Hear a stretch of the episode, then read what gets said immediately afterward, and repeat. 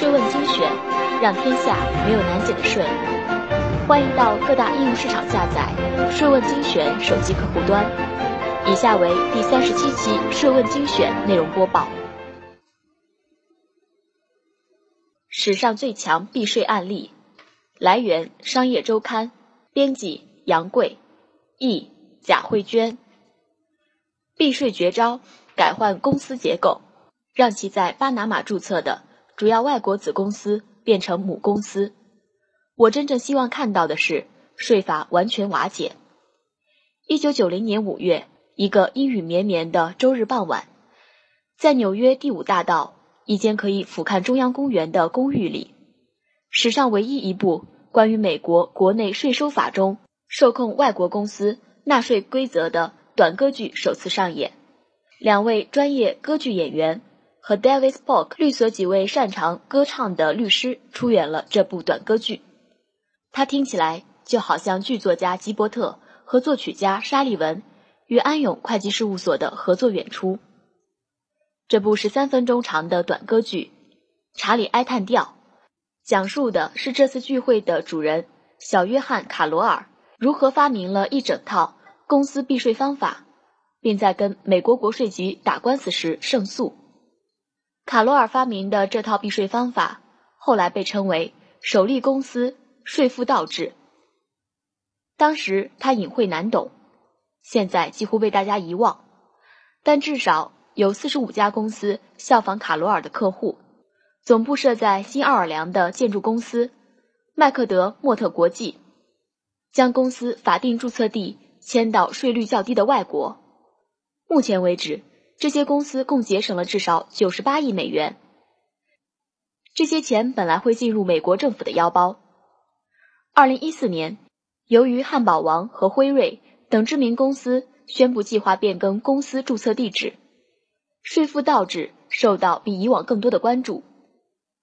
二零一四年七月，美国总统奥巴马称这种做法。是一个不爱国的税收漏洞，并敦促美国国会阻止这种行为。二零一四年九月，美国财政部收紧监管，以限制这种做法。我的态度是，我不关心它是否合法。奥巴马在七月说，这么做就是错的。如果历史有任何借鉴作用的话，加强监管并不能阻止公司外逃。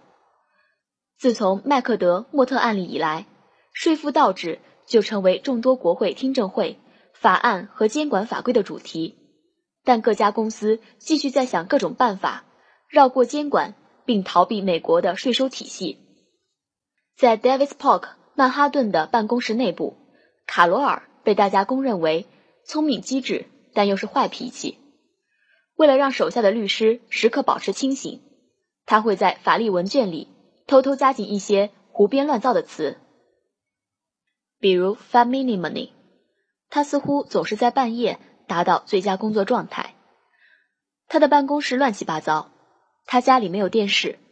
如果有人问他最近怎么样，他会回答说：“还没被逮进去呢。”卡罗尔在纽约布鲁克林长大，二战期间曾在驻扎于中国的美国海军陆战队服役，之后。从康奈尔大学和哈佛法学院毕业，他曾在美国国税局工作。一九五七年加入 Davis Polk，当时这家律所仍要求所有合伙人必须戴帽子。当时还没有女合伙人。他称自己是自由派，是律所少数几个反对越战的成员之一。他曾一度考虑离开律所，去为反战人士乔治麦戈文。一九七二年的总统竞选团队工作，他会跑到我的办公室说：“我们一起吃午饭吧。”他想出了各种形容非刑事犯罪的妙词，比如“二级小罪”等等。卡罗尔的同事 M. 卡尔·弗格森说：“我超爱他。”卡罗尔成为公司法方面的杰出先驱，他帮助推进了开放北海石油开采，发明了一种名为货币互换的金融工具。现在已成为每天交易额达两万亿美元的市场。卡洛尔对这项成就轻描淡写。有一本书把发明货币互换归功于他时，他写了一封口气调侃的信解释这件事，说尽管他在伦敦参加了诞生这个想法的头脑风暴会议，但他只不过是一个参加大部分会议主要是为了蹭吃蹭喝的外国人。他列举了另外五人，称这项发明应该更多归功于他们。大约在一九八零年，卡罗尔接到一位客户麦克德莫特公司的税务总监查尔斯·克劳斯的电话。这家建筑和工程巨头在建造海上石油钻井平台方面的业务正蓬勃发展。在整个一九七零年代，由于阿拉伯石油禁运和伊朗革命。全球油价高涨，使得该公司从印度尼西亚到沙特阿拉伯的拖船船员和焊接工人都忙得热火朝天。麦克德莫特是路易斯安那州兴旺的石油服务行业规模最大的公司，在鼎盛时期，该公司占据了市中心一栋摩天大楼的一半，全球员工四万多人。克劳斯跟卡罗尔解释说，麦克德莫特公司的利润。产生了一个很大的税务问题，公司大部分收益是在海外赚的，新奥尔良的母公司必须先向美国政府交税，才能动用这部分收益，而税率竟然高达百分之四十六，因此公司利润都在境外以美国国债的形式保存着，公司要想拿回这些利润，就得补交大约两点两亿美元的税款，在进行了几个月的意见交换之后。克劳斯和卡罗尔想出了一个巧妙但没有经过验证的解决办法，就是改换公司结构，让其在巴拿马注册的主要外国子公司变成母公司。这样一来，所有这些境外利润就可以不受美国公司税制的管辖。卡罗尔称之为“巴拿马逃寻计划”。这个计划有点古怪，有点像女儿合法领养自己的母亲。具体操作细节。惊人的复杂，涉及股票互换、分红、债务担保，但克劳斯和卡罗尔都确信计划能够奏效。二零一四年，已满八十五岁高龄的克劳斯身材瘦小，他声明税务会计之妙。他曾经梦想当一位钢琴演奏家，过去的业余时间常在他的小三角钢琴上练习肖邦的波兰舞曲。笔者在克劳斯。位于路易斯安那一片森林中的粉砖住宅中采访他时，他记得当初给这个他帮忙想出的创新办法起了另外一个名字，我们叫它摇摆。他大笑着说：“双手在脑袋后交叉，法律中有漏洞，我们是合法利用漏洞。”克劳斯的上司麦克德莫特当时的首席财务官约翰莱诺特说。他有时对卡罗尔的动机感到不解，对我来说始终是个谜。莱诺特说：“我们知道他是一位民主党人，但他在税务问题上分分钟会跟政府对着干。只要是涉及税法问题，他的想法一点都不像自由派。”麦克德莫特的团队知道这项交易会面临阻力，交易需要获得股东批准，必须公开宣布。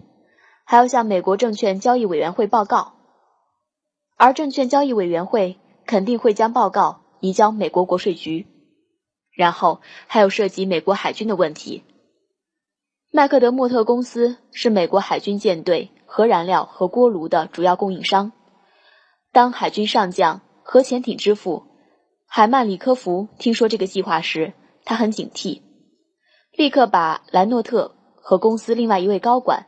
叫来华盛顿。莱诺特说，他和同事在李科夫办公室门外等了整整半天，直到最后才意识到，李科夫是在故意冷落他们。他早就离开办公室了，他们没能见到李科夫，便乘坐私人飞机回到了新奥尔良。莱诺特说，最终海军对巴拿马逃寻计划不再担心，那里除了一个邮局信箱以外，什么都没有，他们就放心了。他说：“我们并不是真的搬家。”麦克德莫特公司在一九八二年十月二十八日公开透露了这个计划。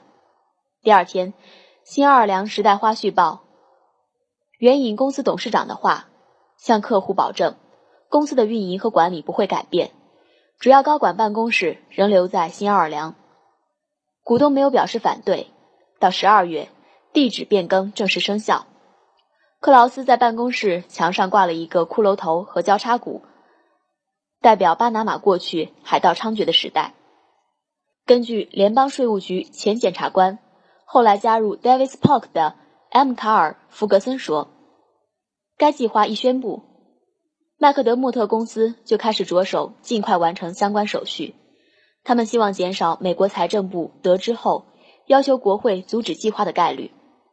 正如他们所希望的那样。财政部直到次年一月才听说。当时，福格森接到了财政部一位他以前认识的税务事务高官的电话：“卡尔，你们不能这么做。”福格森记得那位官员说：“那也是我的第一印象。”福格森回答：“但我们认真的考虑过，我们认为我们可以做。”美国国税局用了七年时间打这场官司。直到一个美国联邦上诉法院支持美国税务法院裁定公司胜诉的判决之后，国税局才在1989年放弃。1984年，美国国会通过一项法律，旨在专门防止更多效仿麦克德莫特的做法，但不要低估税务律师的想象力。十年后，阿尔帕索一家生产卷发棒和吹风机的公司找到一种方法。在百慕大注册一个外国母公司，就不用触发麦克德莫特规则。然后，在一九九四年、二零零四年和二零零九年，有更多法律法规出台，但各种公司避税交易不断涌现，每一种方法都比上一种更复杂。慢慢的，税务律师开始把这些交易称为税负倒置，因为他们把公司结构进行了倒置。无论巴拿马逃寻计划。对于公司逃税的帮助有多大？变更公司注册地也不能让麦克德莫特免受油价下跌的打击。克劳斯说，能源价格下降加上经济下滑，导致公司在上世纪八十年代出现一系列亏损。后来，公司向美国海军供应核燃料的部门陷入失眠伤害索赔的官司中。二零零五年，卡特里娜飓风后。麦克德莫特将公司总部搬到了休斯顿。二零一三年，公司关闭了在新奥尔良市中心的办公室。二零零七年，里克福海军上将与麦克德莫特的结怨以某种方式重演。当时，美国国会通过了一项法律，禁止联邦政府向结构倒置的公司授予合同。最终，麦克德莫特被迫分拆了与海军合作的子公司。以避免失去所有的政府合同，克劳斯说，他自从1989年退休后，没有太多想过税负倒置的问题，也没有关注2014年华盛顿有关这个问题的争论。他仍对自己的工作感到骄傲。克劳斯说，1980年代，国会一个委员会抱怨麦克德莫特一案，让美国税制成为笑柄。他半开玩笑地说。这是我职业生涯中最辉煌的成就。法律是一个令人费解的庞然大物，而这都是国会的错。克劳斯说，他仍保留着一个纪念巴拿马逃寻计划交易的有机玻璃小奖杯，把它当作镇纸。在对国税局取得胜诉的几个月后，卡罗尔和妻子露西尔在他们公寓开办庆祝派对，派对上拍摄了一段录像显示。卡洛尔惊奇地发现，他的同事开始表演《查理哀叹调》。查理取自克劳斯的名字。税务部门一位擅长音乐的律师威廉·威格尔写了这部短歌剧，然后从他的教会唱诗班找来一位专业男高音和一位女高音。卡洛尔坐在扶手椅上听着演唱。曲终后，他站起来鼓掌。有人要他发表一下感言。我披上一面美国国旗，他说。然后一点儿也没有担心，我接下来要说的话其实跟爱国完全矛盾。我开始夸夸其谈。卡罗尔当年晚些时候从律所退休，他并没有后来效仿麦克德莫特做法的其他交易中发挥作用，也没有寻求任何认可。二零零七年，一位法学教授在一个税法期刊上称，麦克德莫特交易的创始人是一位杰出的税务律师，虽然我不认识他。卡罗尔的儿子布莱恩记得，他的父亲在其职业生涯后期曾反思自己的作用，如何让税制变得更加复杂。我干了所有这些疯狂的事儿。卡罗尔告诉儿子：“我真正希望看到的是税法完全瓦解，界定收入和税收减免，这整件事儿纯粹就是一团乱麻。发明这个方法，完全就是我一个人的功劳。”卡罗尔二零零九年去世，享年八十四岁。跟随他的遗愿，没有举行葬礼，而是举办了一些供应酒食的派对，其中一个。是他在 Davis Park 曼哈顿总部的朋友们举办的，在大家的欢声笑语中，隔壁房间的电视上一遍一遍播放着熟悉的《查理爱叹调》。谢谢收听本期播报，《税问精选》，让天下没有难解的税。欢迎到各大应用市场下载《说问精选》手机客户端，并在语音频道与我们评论探讨。每周一、三、五会为您更新内容。我们下期再见。